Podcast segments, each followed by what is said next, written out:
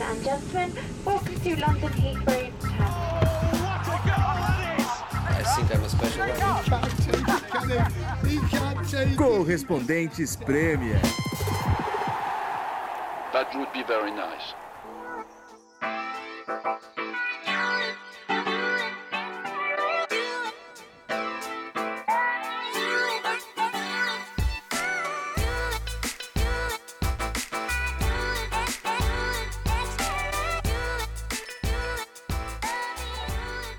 Olá, companheiros! Correspondentes Premier está no meio de uma onda aqui, uma tsunami de Covid na Inglaterra, mas continuamos no ar, continuamos firmes e fortes.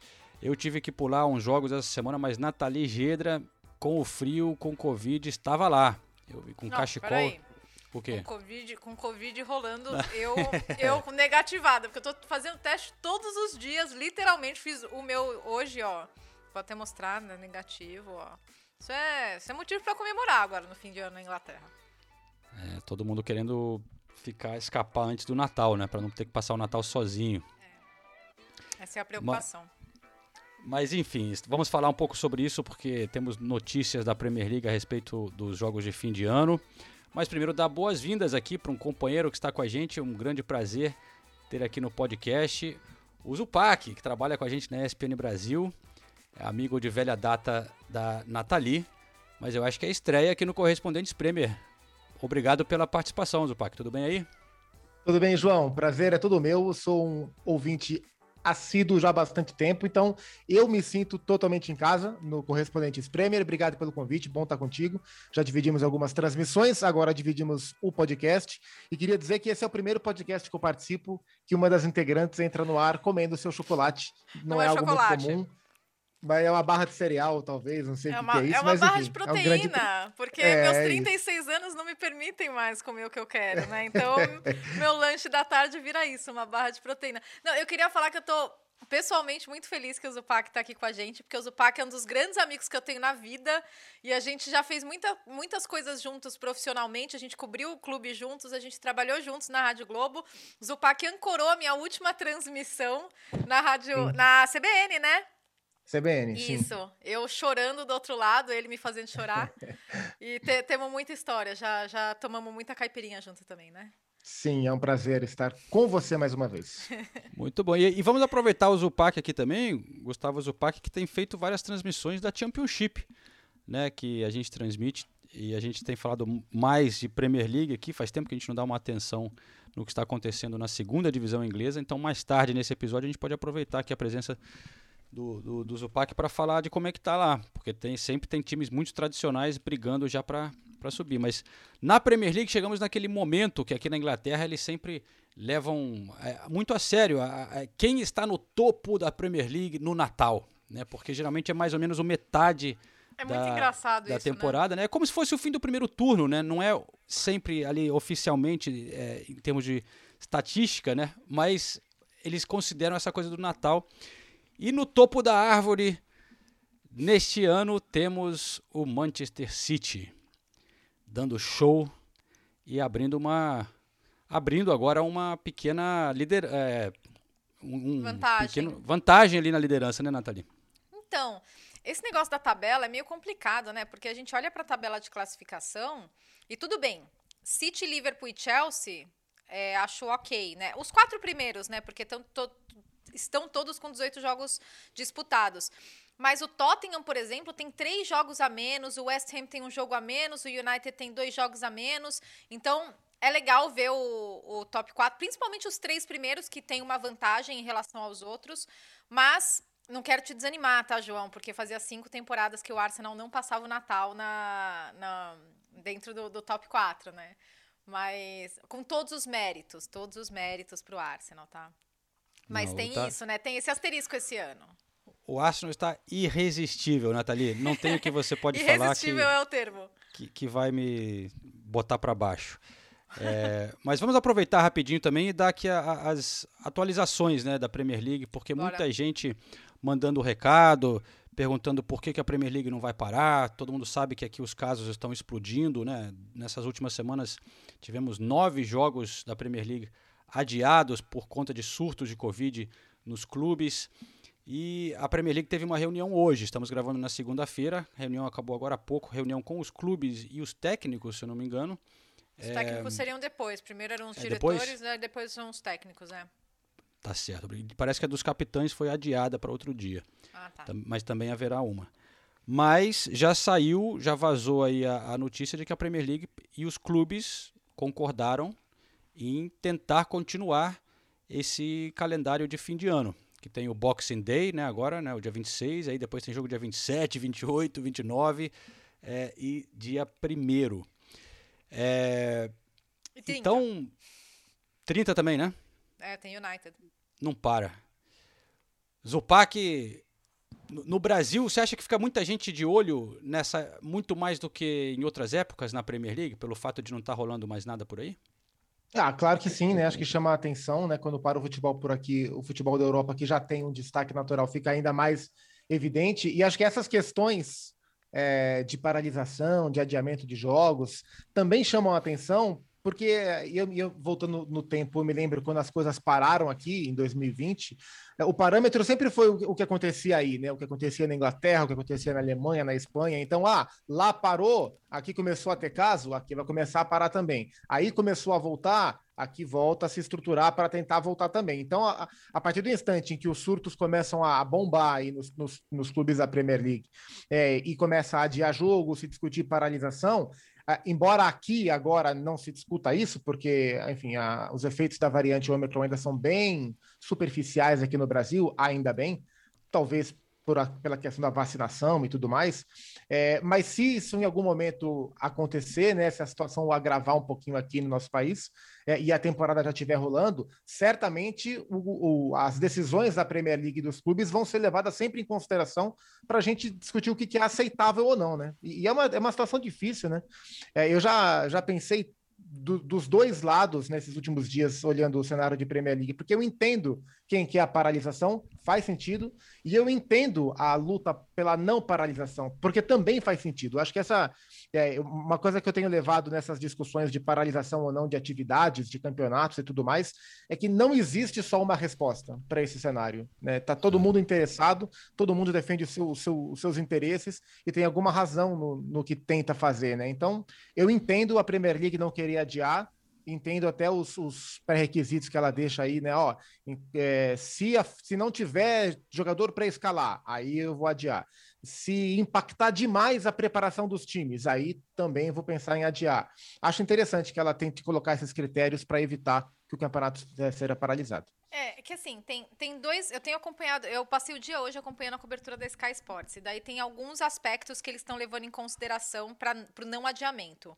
O primeiro deles é que os jogadores, é, e daí é uma, é, é, não é algo oficial, tá? É algo que foi discutido em off nessa reunião.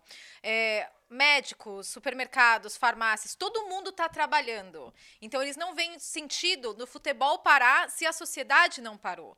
É, se todos os outros profissionais estão trabalhando, os profissionais do futebol também têm que trabalhar. Esse é um dos argumentos, tá? Não estou falando que é certo ou que é errado, mas é um dos argumentos. É.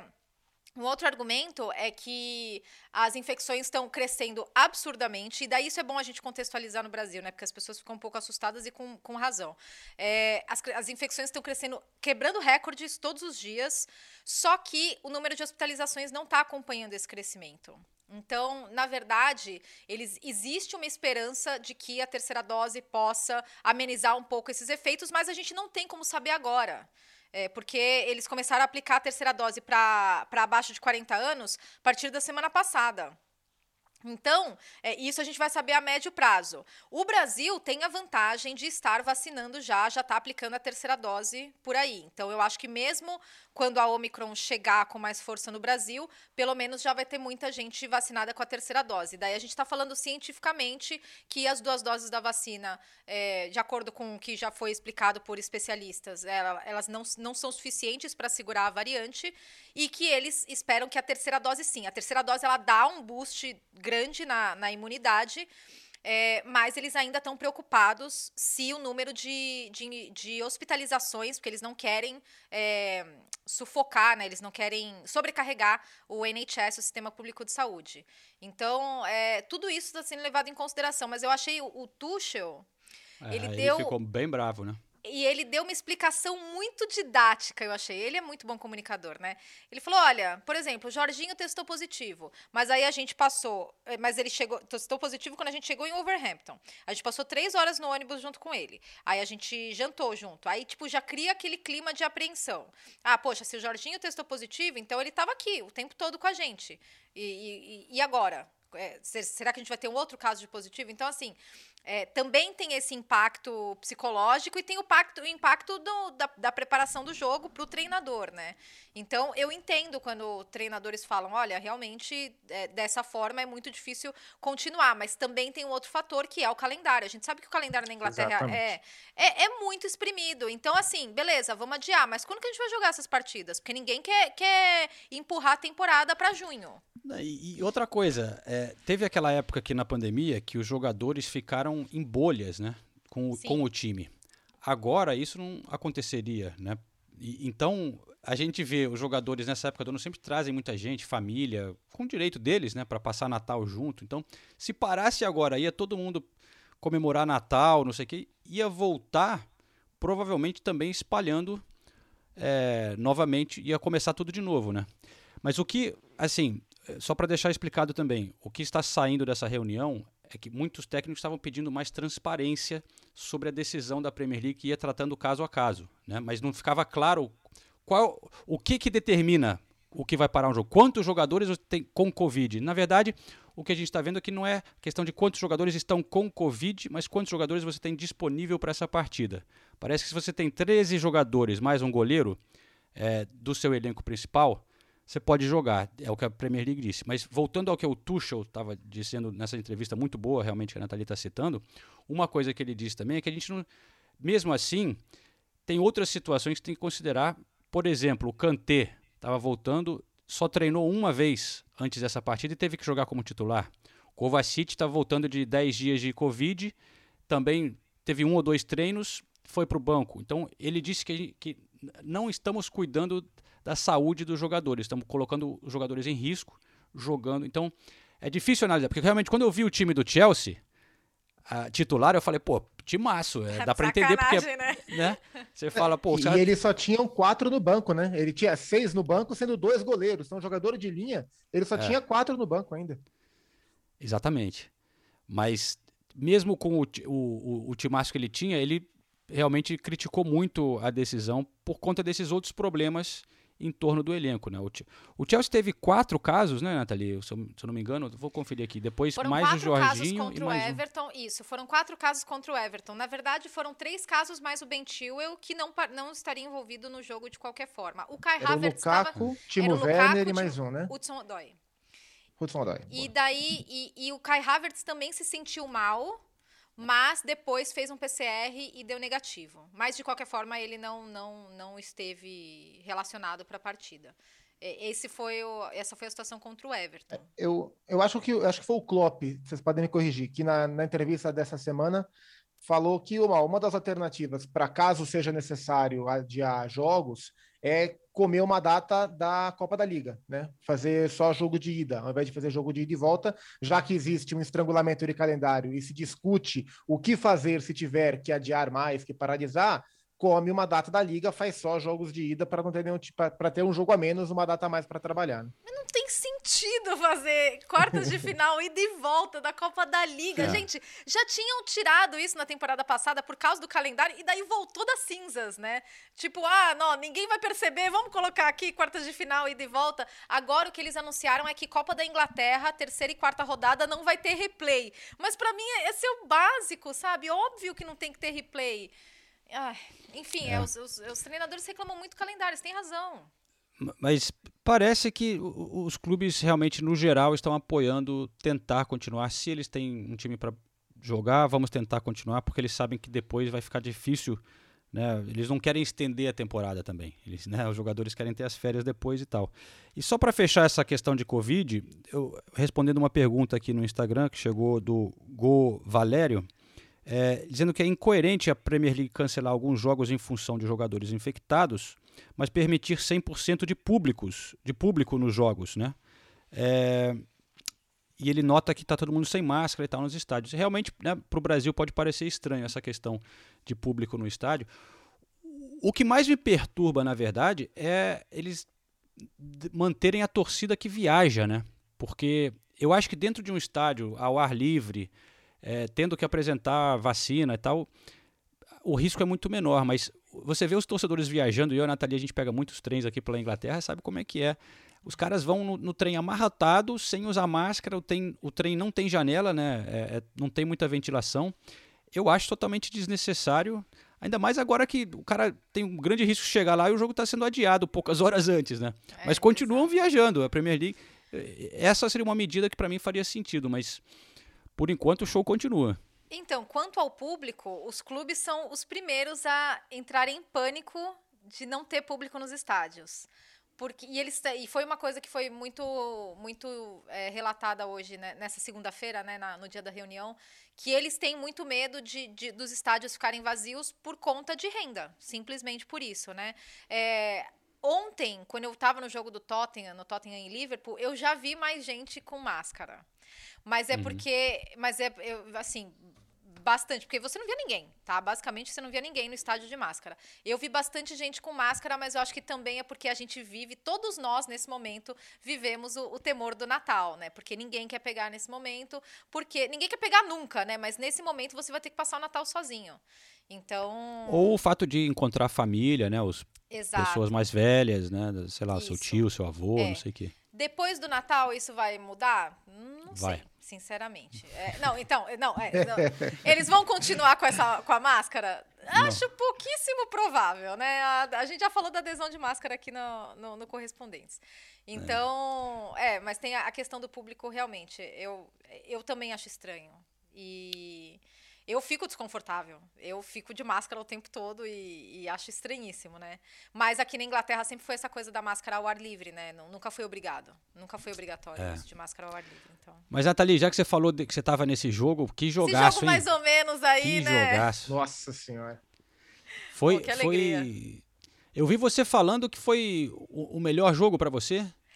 Pra da mim, temporada? sim, porque eu não fui, eu não tava em Anfield, você que tava, né? No Liverpool e City. Porque a discussão é essa: qual foi o melhor jogo da temporada? Foi o Liverpool e City ou foi o Tottenham e Liverpool? É, é uma boa discussão, né? Eu, eu voto no Tottenham e Liverpool só porque eu tava lá. Simplesmente no- por isso. Eu voto no Arsenal Tottenham. Ah, tá. Não, mas é, eu acho que tem uma coisa que faz muito. Foi um jogaço, sem dúvida. Mas é, o, o, o- a, a, a história do jogo, né? Afeta muito sendo um jogo em casa e como que afeta o clima e a torcida e aquilo transmite para a sensação que você está tendo ali também, né? E para os jogadores, porque você via que os jogadores estavam ficando muito esquentados ali e, o- e o clima no estádio estava incrível. E, e essa narrativa do, do Tottenham fazer o gol de empate no, mais pro fim e tal, tava uma batalha sensacional. Porque eu, eu tive essa sensação, por exemplo, o jogo do. Acho que West Ham e Liverpool também, que o West Ham ganha no finalzinho. Te- teve um Chelsea Man United que foi também disputado e muda de.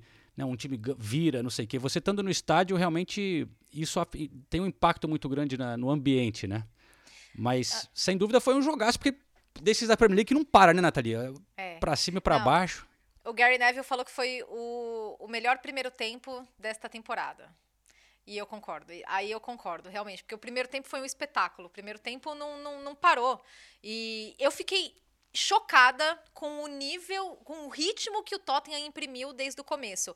Nos cinco primeiros minutos, o Liverpool já deu duas descidas. Eu falei, nossa, o Liverpool vai amassar o Tottenham, coitado. E eu achei, ah, mas o Tottenham estava treinando há duas semanas. Gente, mas eles não jogaram em duas semanas. Você não ter ritmo de jogo por duas semanas e daí É, você e vários jogadores fora, né? É, vários jogadores não, não podiam nem estar no CT. O Conte mesmo falou: eu não sei como que os jogadores vão voltar, porque tem jogador que demora mais para se recuperar de Covid, que demora mais para se recuperar fisicamente mesmo, né? E, e a gente não viu sombra disso. O Tottenham imprimiu ritmo forte contra a equipe mais intensa da Premier League, que é o Liverpool. Então, isso realmente me chocou. E Acho que outras. tem a ver com os técnicos também, né? É. O, o Conte tem, tem uma capacidade de mobilização que é muito, é muito particular dele, né? Ele tá com fogo nesses caras aí, que o time do Tottenham compete demais, corre muito mais, compete muito mais.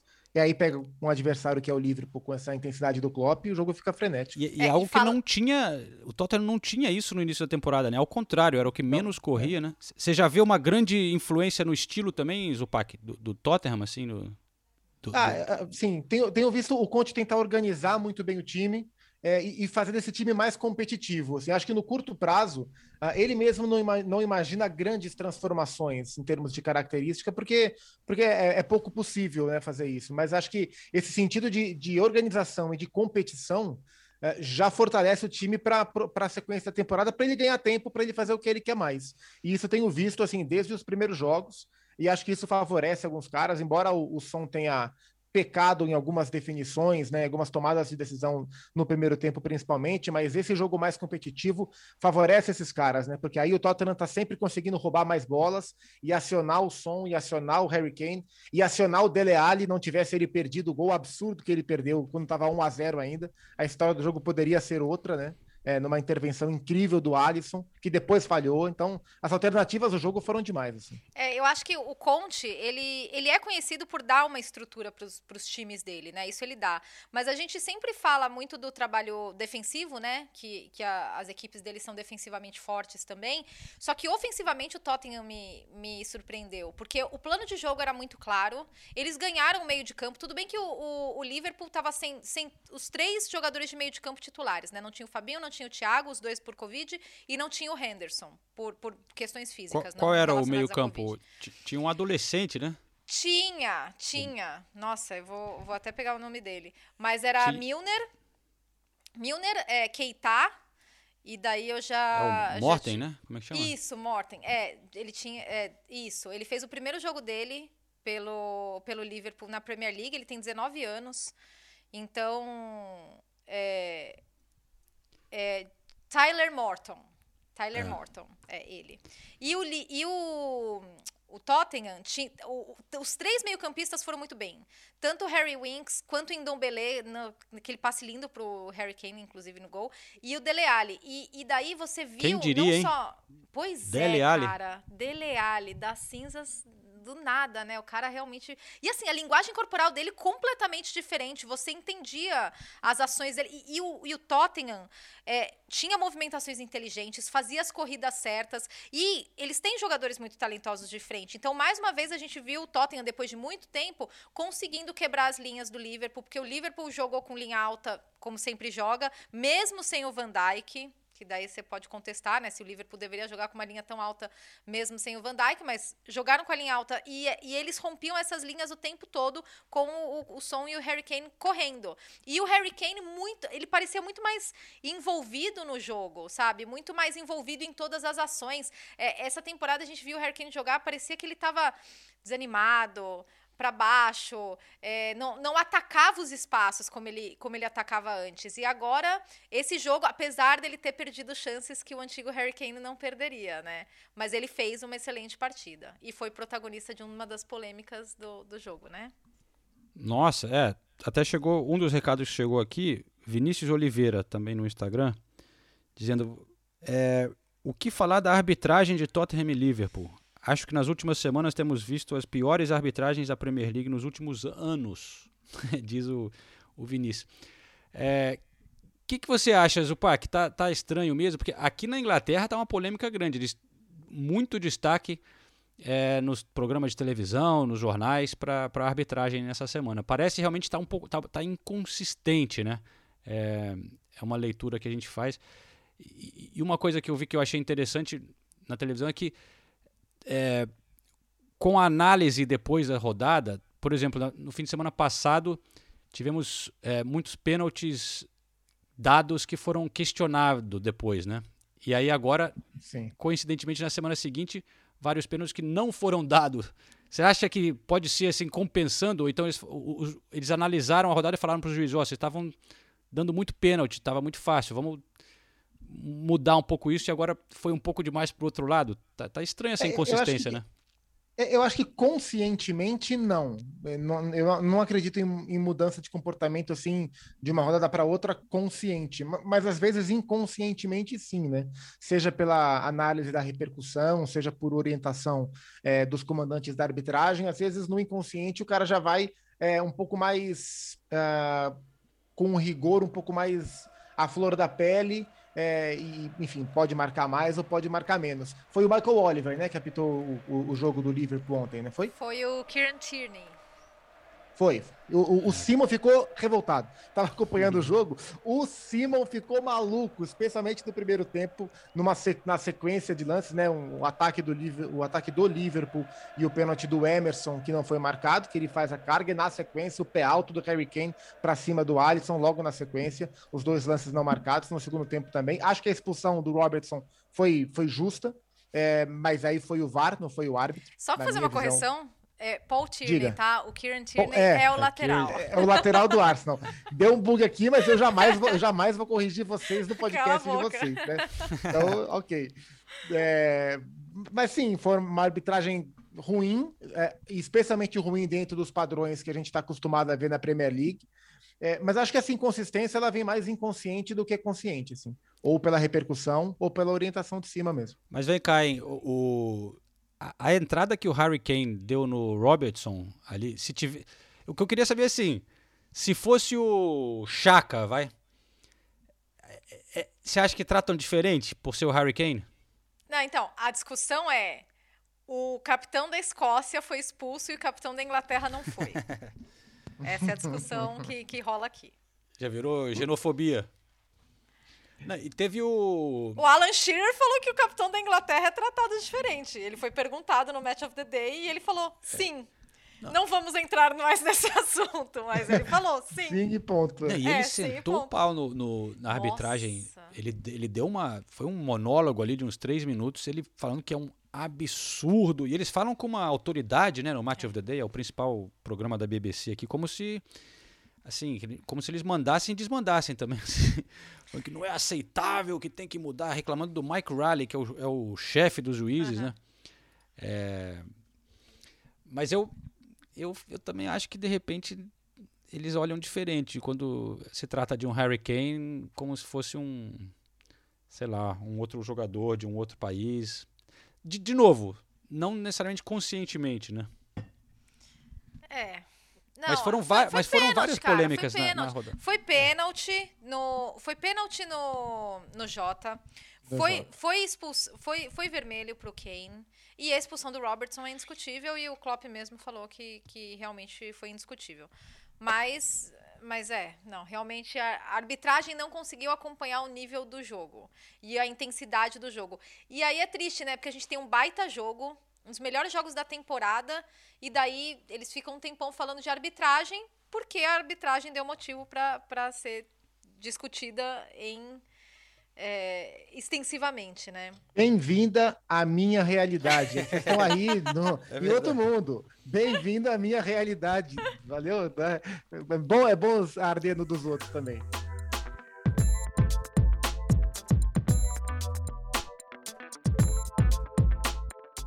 Neste momento final contra 10 também beneficiaram um pouco da intensidade do jogo, mas uh, foi uma grande luta aqui hoje e, e somámos um ponto e, e seguimos.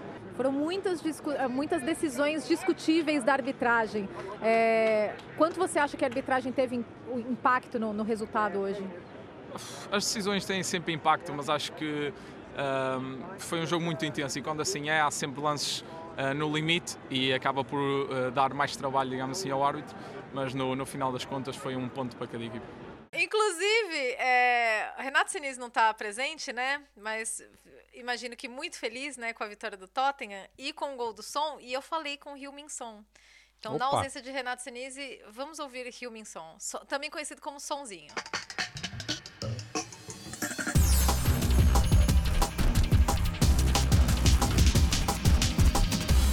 To be honest, I feel a little bit disappointed because the way we created chances and the way we had um, the way we played. So I think we deserve we we, uh, we deserve three points. Offensively, you guys managed to find good passes, made good runs, had good opportunities.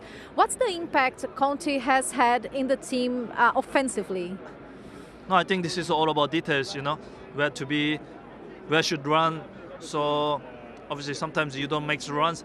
Only to make spaces. So sometimes you make the runs to having the ball. It's not the way, you know. You have to make the unselfish run to the other. So I think this is why we doing so well at the moment. So I think it's not everything. I think we are still not perfect. The way we, the new manager or Gaffer, uh, he wants. So we are improving. We still have a lot of space to improve. So I'm looking forward to to be perfect the way the way he plays. Bom, Hilminson, para ser sincero, me sinto um pouco desapontado, porque a forma como criamos chances e a forma que jogamos, acho que merecemos três pontos. Aí eu perguntei para ele: ofensivamente, vocês conseguiram encontrar bons passes, se movimentaram bem, tiveram boas oportunidades. Qual o impacto que o Conte teve no time ofensivamente? Aí ele falou: acho que são detalhes. Onde estar, para onde correr. Obviamente, às vezes você não se movimenta só para abrir espaço, você se movimenta para ter a bola, e não é assim. Você não pode ser egoísta, você tem que fazer os movimentos para os outros. E acho que isso estamos estamos fazendo bem no momento. Nem tudo está perfeito da forma que o novo treinador quer, temos margem de melhora e espero que a gente jogue da forma perfeita que ele quer. Hilminson.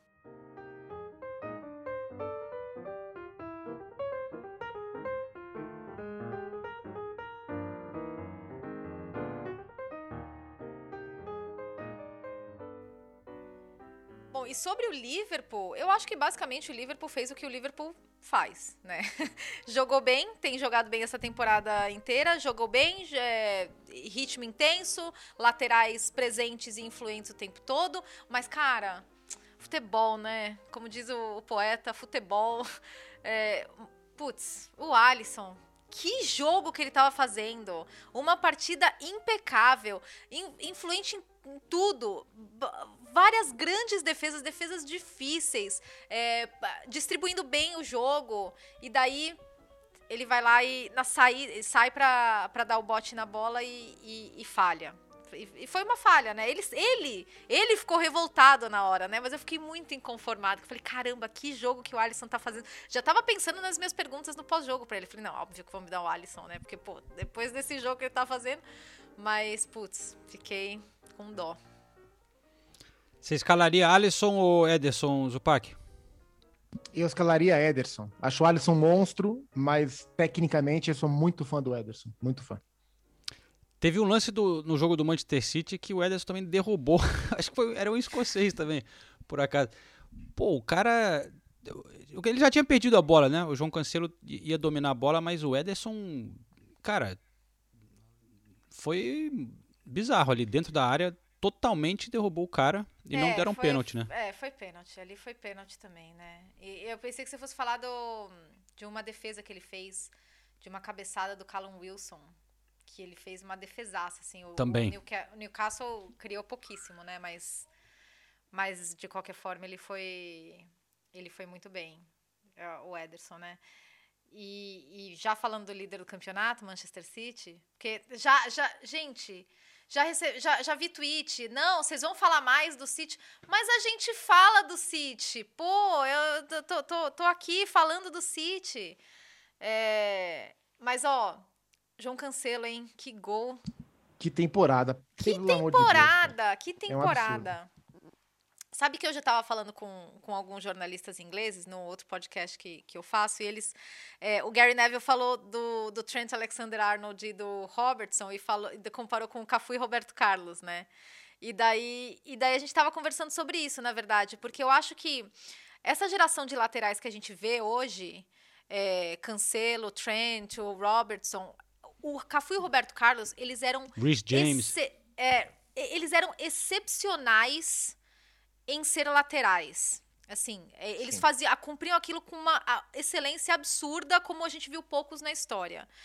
Os, essa nova geração, longe de mim falar que eles são melhores, porque nem acho que é o caso, mas eu acho que eles estão mudando a função. Eu acho que hoje em dia, quando a gente olha para um lateral, por causa desses caras, a gente já procura outros atributos no lateral. A gente já procura um lateral mais participativo, a gente já procura um lateral que saiba Sim. fazer infiltração, a gente já procura um lateral que participe mais da construção das jogadas, que não seja só, é, que não seja só um lateral. E eu Daniel acho que Alves, Daniel Alves era, fazia isso, hein? No auge é, no Barcelona. Não, tanto que, é, não por acaso, trazendo para um paralelo doméstico, a gente encontra dificuldades hoje de ver laterais brasileiros com esse destaque na Europa. Porque é, a gente tem por característica assim básica, formar laterais como o Cafu e como o Roberto Carlos. Uhum. E os últimos foram Daniel Alves e o Felipe Luiz, provavelmente. Né? O, o Renan Lodge não é isso, o Alexandre não é isso, é, o Emerson Royal não é isso. O Danilo tem se adaptado um pouco dentro da seleção nessa característica, mas acho que o, o, o jogo ele tem ficado cada vez com menos espaço, né? com tão menos espaço, que o lateral que constrói faz a diferença, né? Então, quem constrói agora não é mais o camisa 10, né? Que constrói já foi o 8. Hoje quem constrói são os laterais e às vezes os zagueiros, né? Então é, é interessante ver esse comportamento. É, e é interessante, é, o João falou do Dani do Barcelona, como nos times do Guardiola, os laterais têm crescido muito, né? Eu No- ia no- falar do no- Lan. É.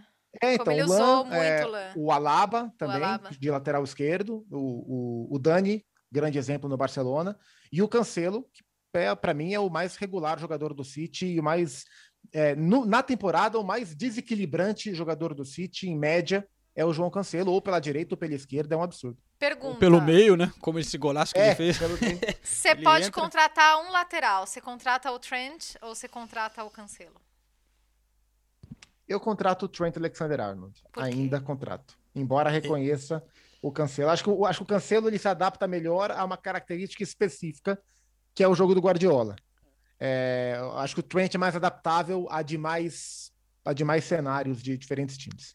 Eu acho que o, o Trent é mais lateral clássico também, né? No- em termos de se você precisa de alguém que vai avançar pela ponta e cruzar, por exemplo, os cruzamentos. Ele é um a- cavalo para avançar, né? Pô, a a- e as bolas que ele coloca, né? O- a qualidade do- dos, dos passes deles, eu acho que é um, um espetáculo. Eu ouvi uma definição que eu achei muito boa. O Trent é mais. re- O Trent reflete o que é o Liverpool e o Klopp, e o Cancelo reflete o que é o Guardiola e É? o City. Sim. E, e eu achei isso muito interessante. Eu gosto muito do Cancelo porque eu acho ele um jogador mais complexo. Hum, que Porque eu- surpresa, hein? E você é complexa, né, Nathalie? É, você é uma pessoa complexa, né? Quer simplicidade, vai pro podcast ao lado, né? É isso. Eu não consigo nem terminar. minha Mas, mas já que raciocínio. falaram que a gente não, não fala de Manchester City, que é cascata, mas passar uns, uns, uns recordes importantes que, né, foram, além de estar no topo na tabela e, bom, ter vencido três das últimas quatro temporadas aqui na Inglaterra, o Manchester City completou agora mais vitórias em um ano do calendário, né, que é a, então 2021, claro que a temporada não corre ao longo do ano de calendário, e mais gols em um ano também é, de calendário. São 106 até aqui. Foi 7 a 0 contra o Leeds, né? E agora 4 a 0 no Newcastle. Realmente tá incrível. Oito vitórias seguidas. Fala, Nathalie. Então, é, eu tava no City Leeds, né? Eu tava no 7 a 0 E, e, eu, a impressão que eu tenho depois. Deu pena do Bielsa? Ai, né? Tadinho, deu. né? Tadinho. Nossa, e ele ficou chateado de verdade, né? Ah, dó. Mas. Não, e o Guardiola até falou, não, e ele, ele foi um, um ótimo. Ele foi um baita cavalheiro, assim, sabe? E é, é verdade, tipo, ele vai lá, ele cumprimenta a comissão técnica do City, ele esperou todos os jogadores dele saírem. Tadinho. Enfim. Mas o que eu ia falar é que o City. E depois eu vi os highlights contra o Newcastle também, que o Guardiola falou que foi um dos piores primeiros tempos do City na temporada e que foi um bom resultado de uma atuação ruim. E, e eles ganharam de 4 a 0 tá? É, eu acho, acho ótimo isso. Mas- porque isso é o Manchester City, né? Enfim. E, a- e aí ele. A impressão que eu tenho é que o City ligou o modo campeão.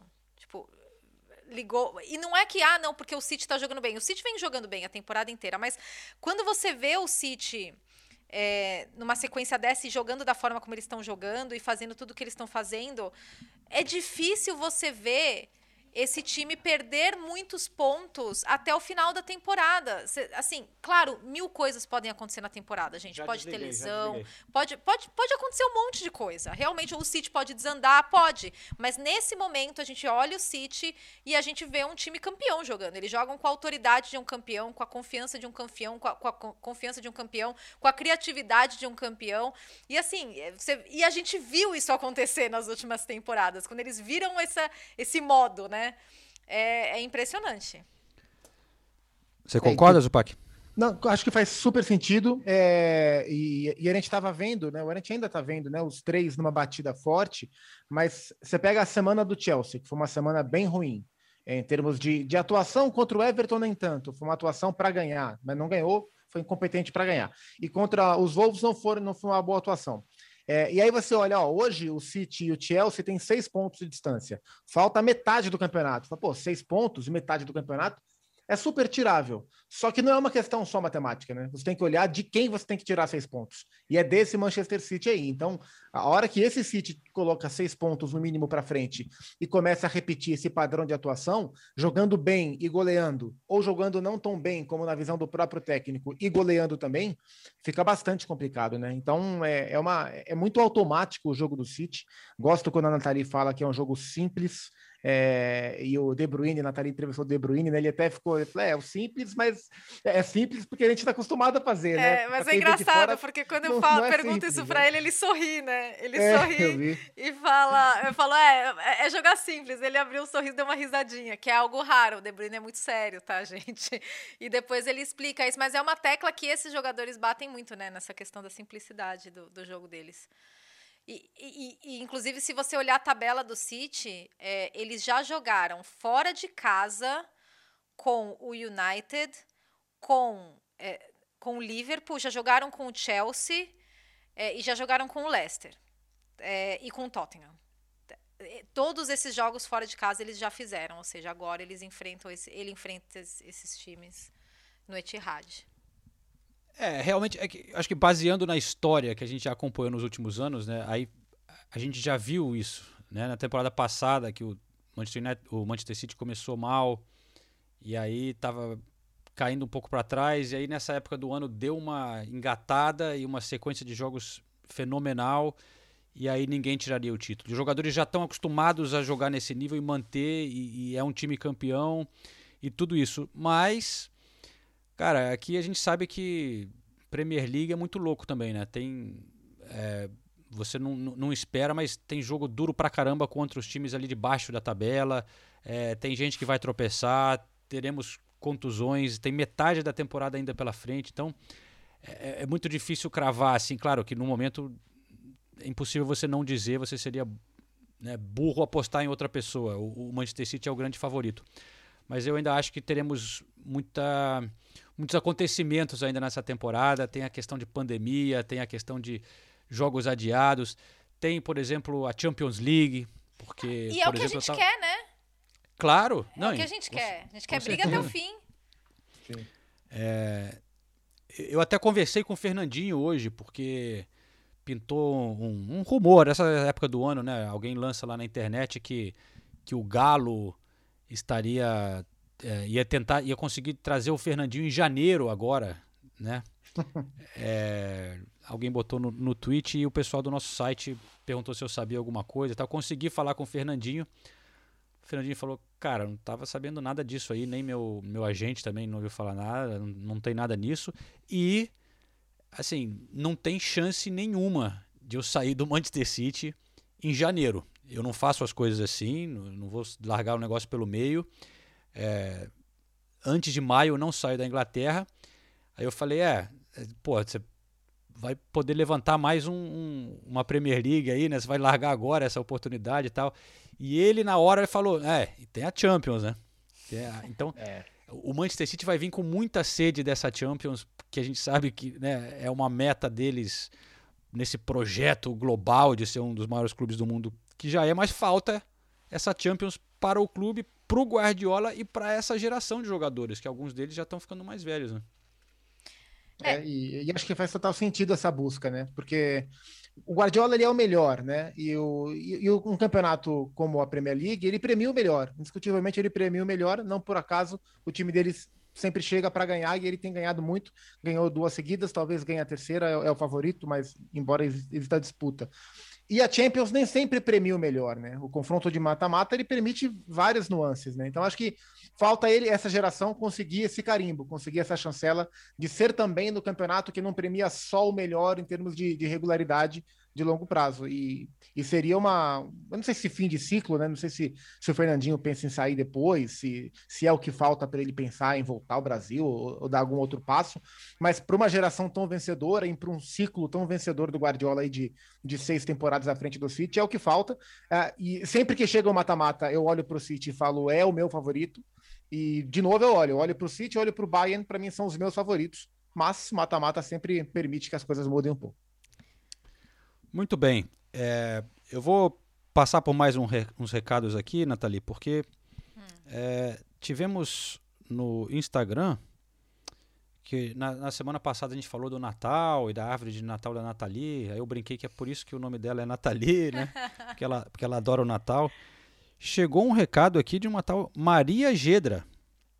Comentou no, no, no nosso só. vídeo. Ela falou: Nathalie, foi o pai que escolheu vocês não devem lembrar. Música do Julio Iglesias. Ah, essa eu não sabia. Olha aí, revelamos Sério, a origem do nome da Nathalie. Eu achei que vocês soubessem. Ai, que demais. É, pois é, gente. É uma música super brega, mas eu acho o máximo que meu nome é por causa de uma música. Eu acho legal. Eu acho mesmo. Como é, como é que é a música, Nathalie? Como eu é que não é? sei cantar, mas é uma coisa tipo ah. Nathalie, sabe? É uma coisa bem.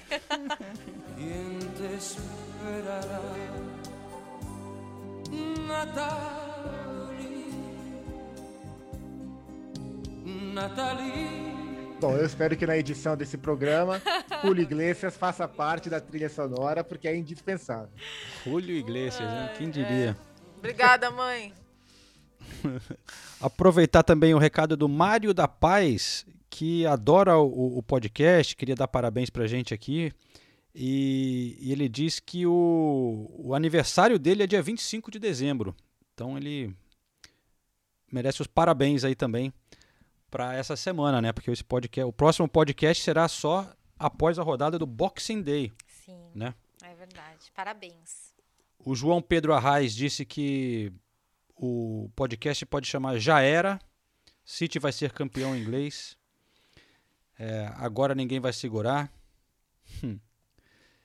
E aí, para fechar aqui, tinha mais um recado, para fechar os recados, né? Eu achei muito legal. O Hélio Machado, Chiavo, é, ele diz que não perde nenhum episódio. No dia 1 de dezembro, esse aqui é totalmente inusitado, eu nunca vi uma, uma história dessa.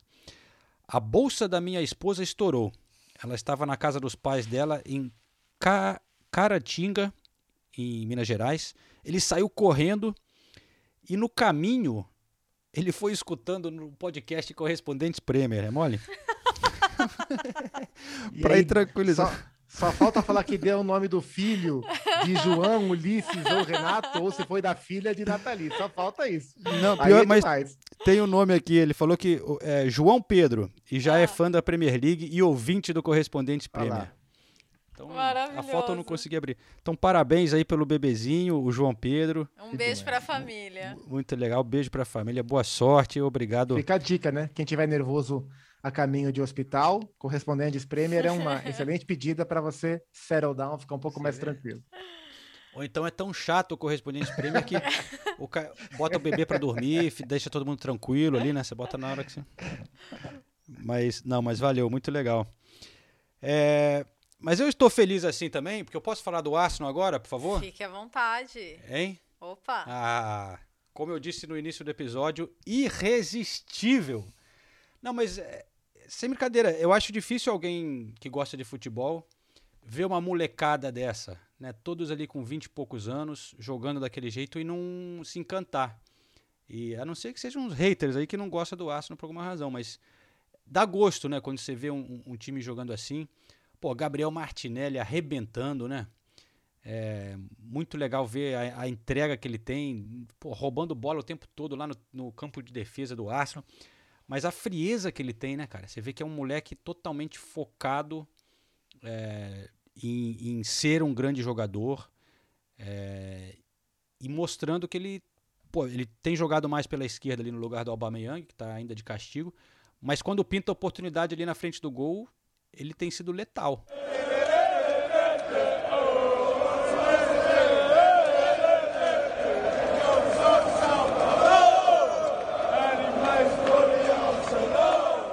Você voltou a jogar bastante recentemente nos últimos jogos, né, Gabriel? Mas nessa temporada demorou um pouco para ganhar esse espaço no time. Você teve que ter muita paciência para segurar esse momento para voltar a ter sua oportunidade e como tem sido é, tá ali de novo jogando regularmente? Ah, tive que ter paciência sim, é normal no futebol é, e ninguém gosta de estar no banco, como eu não gosto, é, mas você tem que dar, dar sempre o seu melhor. Não, como meu pai diz, não pode deixar a peteca cair, né, sempre se doar ao máximo é, nos treinos, no dia a dia, com alimentação, foco, é, tratamento, que, que uma hora a oportunidade chega e você tem que estar preparado para abraçar e não largar mais.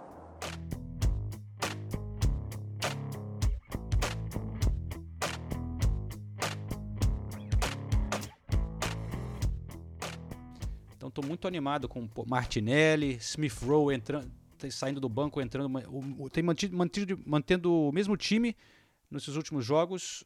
Com os quatro jogos. Quatro desde jogos, o, né? Desde o Wenger em 2016 não repetia tantas formações. Sério? Sim, sim. Olha aí. O, e o Smith Rowe é o artilheiro vindo do banco, né? Porque o Odegaard vem jogando bem no meio, o Martinelli vem jogando bem na esquerda. Então ele tá no banco. E eu, eu comentei o jogo com o Leeds. E, e assim, é, é claro que não dá para você não olhar para o contexto, né? Não olhar para o que é o Leeds hoje e para os problemas que o Leeds tem, que o Bielsa vem encontrando para escalar o time, né? É, então, é, a vitória do Arsenal passa também, como a vitória do City passou também, pela fragilidade do adversário mais mas o crescimento é visível, né? A maneira que o time vem encaixando o seu jogo é visível. É, eram leads com tantos problemas, um deles o Calvin Phillips, né? E aí atrapalhou demais a saída de bola. E o Arsenal tem esse tem é, mostrado esse comportamento de pressionar muito bem a saída contra um time que estava com a saída é, fragilizada, roubou bola demais, especialmente pela direita, pela sua direita, né? Com o Saka, o Thomas Partey chegando também, Tomiasso com uma uma solidez incrível para jogar, permitindo o Saka sair para o jogo o tempo inteiro. Então foi, foi um atropelo, foi uma avalanche, é, e mais do que o resultado ou os gols marcados, a postura do time foi, foi muito interessante. E eu estava dando uma olhada nos números, desde que o Alba estreou, o Arsenal vence percentualmente mais jogos sem o Alba do que com o Alba. É, e é claro que ele, a culpa não é dele, né? Lógico que ele é um cara muito importante, mas o time sente pouquíssima falta dele desde que ele uhum. estreou. E o Martinelli jogou bem demais mais uma vez, né? Ele, ele combina com o Lacazette, né? O Lacazette gosta de dar um passo para trás e o Martinelli vem no facão. É um moleque muito talentoso. E... É curioso.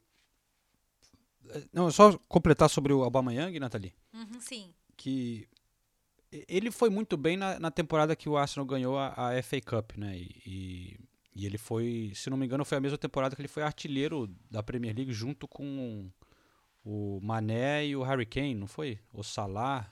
Foi a Enfim, última foi... antes da renovação de contrato. Foram três, né? É. Sim. É, mas o, o, outro detalhe sobre essa situação estranha do, do, do Aubameyang ficando encostado, a gente já falou sobre isso no episódio passado, é que parece ser uma coisa um pouco mais séria do que uhum. ali que chegou atrasado tal, porque pô, o cara não só está encostado a vários jogos, talvez nem volte é só depois da Copa de Nações, Africana de Nações, mas tirou o. Não é mais capitão do time, né? Isso é chocante para um jogador do, do, tamanho e do, do tamanho que ele tem para o time, né? A maior estrela, maior salário e tal. Mas eu achei legal que na conversa sobre quem será o próximo capitão, olhando, assim, falando com torcedores, vendo nas redes sociais e tal, né? Alguns nomes aparecem ali. Tem gente que fala do, do Tierney, é, tem gente que fala que o Odegaard vai ser o cara, porque está crescendo muito também. E, e, acho legal essa, essa evolução do Odegaard também, né? Que foi aquele cara que, menino prodígio lá do Real Madrid, não sei o quê, mas é capitão da Noruega também. É, mas eu achei curioso que pinta, além do Tierney, é, o nome do Ramsdale, também que é uma grande figura, a gente tem falado muito aqui no podcast, né? Uma liderança grande, do, do mas é goleiro e tal. E chegou essa temporada. Muito, chegou essa. É, tem esse fator importante, está lá há pouco tempo. É, tem gente que fala do Lacazette, mas tem a questão que ele pode sair e tal. Mas muita gente, torcedores do Arsenal, colocando o nome como Gabriel Magalhães, como um possível é, capitão do Arsenal. Eu achei muito legal isso. Eu acho muito difícil, porque ele não fala inglês muito bem, né? Então acho que seria difícil, neste momento, ele ser capitão mas quem sabe no futuro, porque ele passa, ele está passando para o time, para o, o torcedor, é, uma sensação de muita segurança, mas de integração com o elenco e um cara, já um líder em campo, né? Mesmo com o inglês limitado, ele fa fala muito, ajuda, posiciona tal. É, então eu achei legal essa reação, assim, atitude em relação ao zagueiro brasileiro. É, tem uma coisa do Gabriel que me impressiona, além da, da segurança dele, da, da, da, parte técnica, que ele é realmente um excelente zagueiro, mas como ele se adaptou porque desde a temporada passada toda a linha de defesa mudou. O goleiro, os dois laterais e o companheiro dele de zaga. E ele continua jogando em, em muito bom nível. E inclusive o primeiro volante, porque o Chaka ficou um tempo fora. Então, é, que é supostamente o cara que vai ajudar a dar proteção. Então, isso realmente é, é, é muito mérito dele, muito mérito do Gabriel. É, e, e, quanto ao, ao Arsenal, assim, eu fico admirada como o Gabriel Martinelli agora, né? Como ele é um grande finalizador sendo tão jovem, né? Eu acho que às vezes ele demonstra uma frieza na frente do gol, que com 20 anos de idade, que eu assim, se ele, se ele cometesse mais erros bestas, é, eu acharia natural. É, agora ele está tendo mais sequência dentro da Premier League, né? E daí agora, com essa consistência, a gente consegue ver o quanto ele é bom finalizador. E a gente já tinha visto em alguns outros momentos. Eu lembro daquele gol dele contra o Chelsea em Stamford Bridge, que também foi uma baita finalização dele. Mas esse gol do Leeds, o segundo, né, eu falo, não, não tanto o primeiro, mas o segundo gol é uma baita finalização. E quanto ao Leeds, a impressão que dá é que qualquer um pode chegar e fazer gol assim, é, é, muitos, né? É, muitos gols. Mas é impressionante, não? É? Eu fiquei é. realmente impressionada com isso, porque eles eles vêm numa sequência um número assim assustador de é, foram três derrotas e 14 gols sofridos em três dias. 14 gols sofridos em, em três jogos. E, e até na, na, parte ofensiva, porque o Leeds ele se defende bem como? Porque ele gosta de ter a bola. Então, é, só que agora, ele não consegue manter a posse de bola. Ele tem lapsos dentro do jogo. Acho que contra o Arsenal a gente nem viu muitos. Contra o Chelsea a gente viu um pouco. Contra o City a gente não viu nada. Mas lapsos do, da, da, dessa coisa de, da retenção de bola e das movimentações que eles fazem. Só que como eles estão totalmente desfalcados e desfigurados, você vê os jogadores irritados. O, o Rafinha é uma ilha. Assim, porque se alguma coisa. É.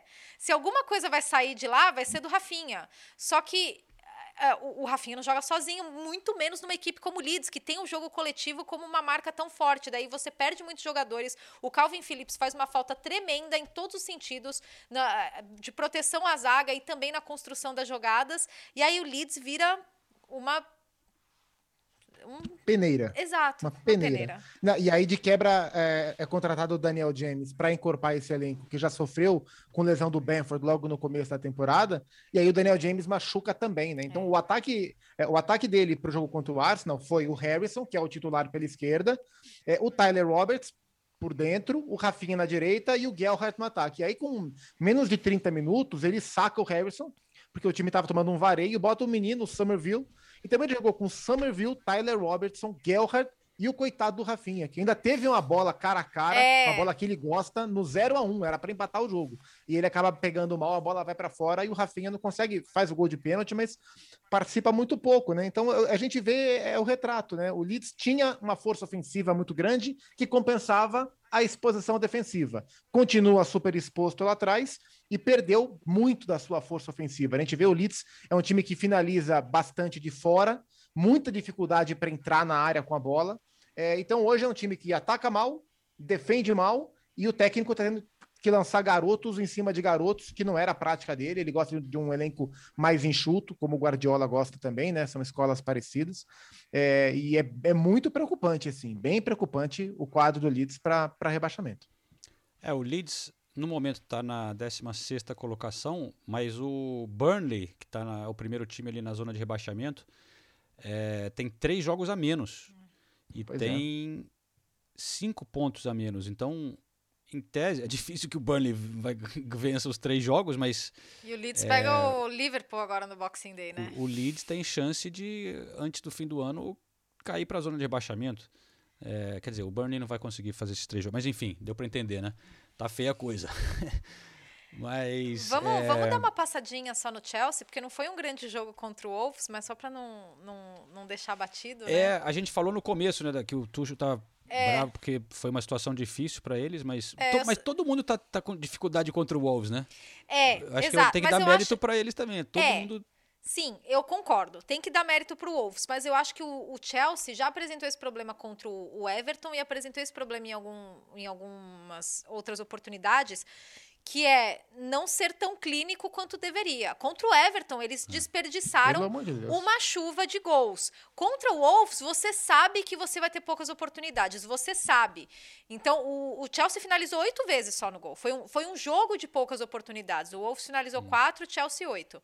É, você não pode desperdiçar. E o Chelsea anda. Eles, a gente ficou tanto tempo falando da, da questão defensiva, né? Que o Chelsea estava tomando muito gol, mas a verdade é que eles têm que aproveitar melhor as chances que eles criam. E até eu conversei com, com, Tu- com o Tuchel depois do, do jogo contra o Everton e eu perguntei, falei, essa falta de. Essa, é, falta um pouco é, dessa coisa clínica, né?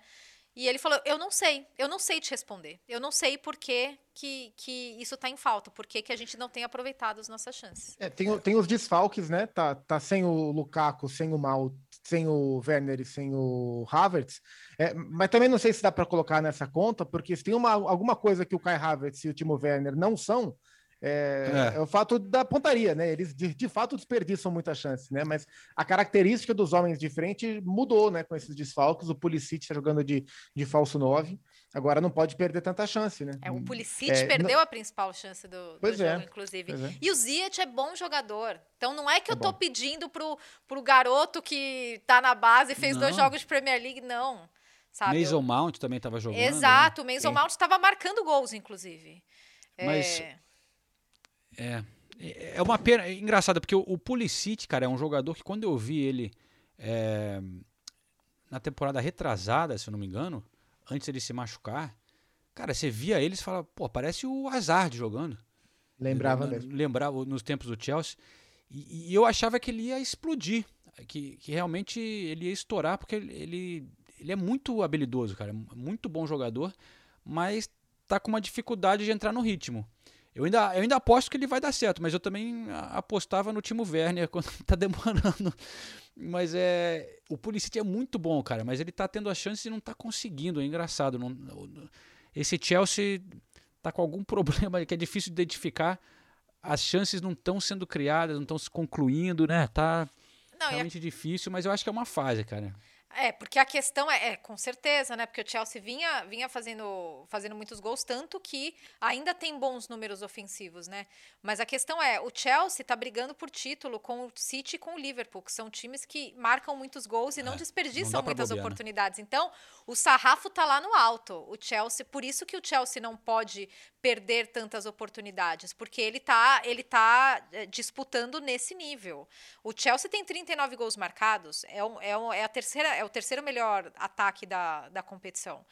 O Liverpool é o primeiro com 50 e o City com 44.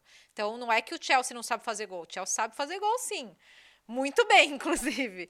Mas, mas esse momento, principalmente esse mês de dezembro, é importante conseguir resultado.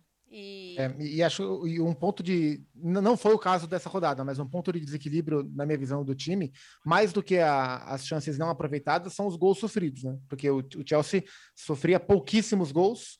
é, não foi o caso desse fim de semana, mas nos últimos jogos passou a sofrer muitos gols. Sofreu três gols do West Ham, sofreu três gols do Zenit com o time reserva, é, sofreu mais do que está acostumado a sofrer. É, e aí, se você não aproveita as chances e passa a sofrer mais gols do que você sofria, é, e acho que a grande característica desse trabalho do Tuchel é essa fortaleza defensiva, né? O Thiago Silva jogando, Ah, jogou gente, muito bem mais uma vez, de né? novo, Que né? é Toda absurdo, semana a gente absurdo. vai falar a mesma coisa. Não, é um absurdo. O Thiago é, é um negócio fenomenal. É, mas o time tem que aproveitar as chances, né? E é porque ficou um pouco desequilibrado atrás, e isso faz o time perder também bastante confiança. É isso. Então, Zupac, como a gente prometeu ali no começo, a gente falou que ia dar uma olhadinha para baixo, um pouco, né? Mais abaixo da zona de rebaixamento tem a Sim. Championship, que você tem feito várias transmissões. Eu confesso que não tenho acompanhado muito de perto. É, eu sei que no início da temporada o Bournemouth era o time que estava melhor, né? Tava uma sequência impressionante com o técnico Scott Parker, que era técnico na temporada passada do Fulham, né? Que é justamente quem está liderando agora e é o jogo que você vai é, comentar daqui a pouquinho, né? Tem- o jogo É. do Fulham. É isso, a gente grava esse programa um pouco antes, esse episódio um pouco antes de Fulham e Sheffield United. O técnico do Fulham é o Marco Silva, né, que era técnico do Everton. É, e é curioso que são as duas melhores equipes da competição. O Fulham chega para essa rodada com 45 pontos, o Bournemouth já jogou e já perdeu, né, tem 43. É, e essa é a, é a curiosidade. Os dois líderes do campeonato, que tinham uma certa folga para o terceiro para baixo, vem numa fase ruim. É, o Fulham vem de 11 jogos de invencibilidade, o que é um bom negócio, mas são quatro empates consecutivos. O líder empatou quatro seguidos. E o Bournemouth vem de cinco jogos sem vencer, de duas derrotas consecutivas. Então, é, e eles fizeram a duas rodadas um baita jogo é, e empatou, inclusive. Foi um a um, Solan que marcou o gol do Bournemouth, vem jogando muito bem, assim como o Mitrovic pelo Fulham. É, só que essa derrapada dos líderes abre espaço para o Blackburn, que sobe ao terceiro colocado, vem numa grande sequência de vitórias. O West Brom Bromwich, que tem vencido mais do que perdido. É, e são esses quatro melhores, né? Do líder para o quarto colocado, do Fulham para o West Brom, são quatro pontos de distância. Tava menos pegada, mas como os líderes começaram a derrapar, é, o, os de baixo chegaram e mais uma vez a gente tem o Mitrovic deitando. São 22 gols em 21 jogos. É um absurdo o que ele faz dentro da Championship. Inclusive... É o artilheiro da, da... Fala, Vai, Nathalie. Não, é porque não é que... eu ia falar, é, é bom a gente lembrar que na Championship, como tem o, a questão do mata-mata da Championship, até o sexto lugar tem chance de, de subir, né? E daí por isso, e, e, por isso que eu queria falar, porque o Queens Park Rangers está em quinto. E daí e, e, eu acho muito legal que, que a gente tenha clubes tradicionais como o Blackburn e como o Queens Park Rangers brigando para voltar à Premier League. Eu ia, eu ia ficar bem feliz de ver um dos dois de volta à Premier League. Acho que ia ser bem legal. A gente sempre gosta do Fulham também, né? Porque é, é um estádio, a gente sempre fala aqui que, que é muito legal de ir em um jogo no Fulham. Além de ser em Londres, facilita pra gente, porque eu e a Nathalie, a gente mora aqui, mas é, é um dos estádios mais legais, porque tem a, aquela parte antiga, com cadeira de madeira. Mas eu não fui ainda desde que eles inauguraram, não quer dizer, acho que inauguraram a, a nova, nova, arquibancada, arquibancada né? É. Toda moderna, com um condomínio atrás, vi, é, com vista para o rio da sala VIP, né? Você já chegou a ver, Nathalie, não? É, não, eu, eu vi, mas eu não, não fui. Não, não, não, não, vi como ficou, assim. É, fiquei sabendo que foi inaugurada, porque alguém, inclusive, comentou comigo. Uma, uma amiga minha que mora no sul de Londres. Mas é, fiquei curiosa também. É um charme aquele estádio, né? Difícil, difícil ganhar dele. Ano que vem vocês vão visitar certamente, porque o Fulham muito dificilmente não vai subir, né? O, inclusive agora tem um brasileiro lá, né? O reserva do Mitrovic é o Rodrigo Muniz, que era jogador do Flamengo, fez uma série de gols como reserva do Flamengo, foi pro, pro, pro Fulham e é o reserva do, do Mitrogol do Mitrovic. Tá jogando bem, não? Quando entra? Mais ou menos, mais ou menos. As últimas atuações ele perdeu alguns gols que não está acostumado a perder e, e, o elemento comparativo dele é complicado porque o Sérvio faz gol toda hora. Né? Quem que é o melhor jogador para você na Premier League, hein, Zupac? Uh, ah, vou de João Cancelo. Não, minto, vou de Salah. Salah. Cancelo né? segundo. Salah em primeiro, lógico. Salah tá fogo na jaca, cara. Nossa senhora. Se bem que não. Pra tristeza de, de quem joga é, fantasy, porque todo, ele é capitão de todo mundo. é, ele tava num, num, recorde, ele igualou o recorde do Vardy, né? De, Sim. tava envolvido em 15 gols segui, em 15 jogos seguidos, né? Mas aí passou um, gol, um jogo em branco, agora nessa última. É... Mas então é isso, pessoal. Vamos lá que tem jogo do Zupac daqui a pouquinho. Né? Daqui a... Eu tenho o ESPN FC na ESPN Brasil. Nathalie Gedra, qual, qual os planos para a noite? Eu vou, é, eu vou gravar, eu vou gravar mais um podcast, na verdade. Nossa, é uma máquina. É, vou gravar mais um podcast com, com Natasha e, e Mari Spinelli. Então, vou fazer um especial de fim de ano. Bom, muito legal. Mais um podcast aí na. Temos um menu legal na, na ESPN. O Zupac também, né, Zupac? Zupac tá- Sim, tá, tem o... Rolou o Melão, né? O podcast de futebol nacional. A gente parou, o último episódio da temporada foi o dessa semana que passou. A gente, eu, Mário Marra e o Eugênio Leal, voltaremos na primeira semana de janeiro com mais uma edição do nosso Melão. Que, que dia que sai o Melão? Às quintas-feiras. A gente grava na quarta, quinta-feira tá no ar. Show de bola. Então é isso aí. Muito obrigado, Zupac. Muito legal ter você por aqui. Volte sempre, hein? Não, só chamar. Felicidade enorme estar com vocês. Um abração para você, João. Um beijo grande para minha amiga do peito, Nathalie, que certamente já separou todas as suas roupas de Natal, que ela anda por aí com roupas natalinas. Não bastasse a homenagem de Julio, a Rui Iglesias, ela anda com suas roupas natalinas por aí. E a gente se vê numa próxima. Tô sempre por aqui. Obrigado, gente. Valeu, tchau, Nathalie. Valeu, Bom podcast gente. aí então. Beijos.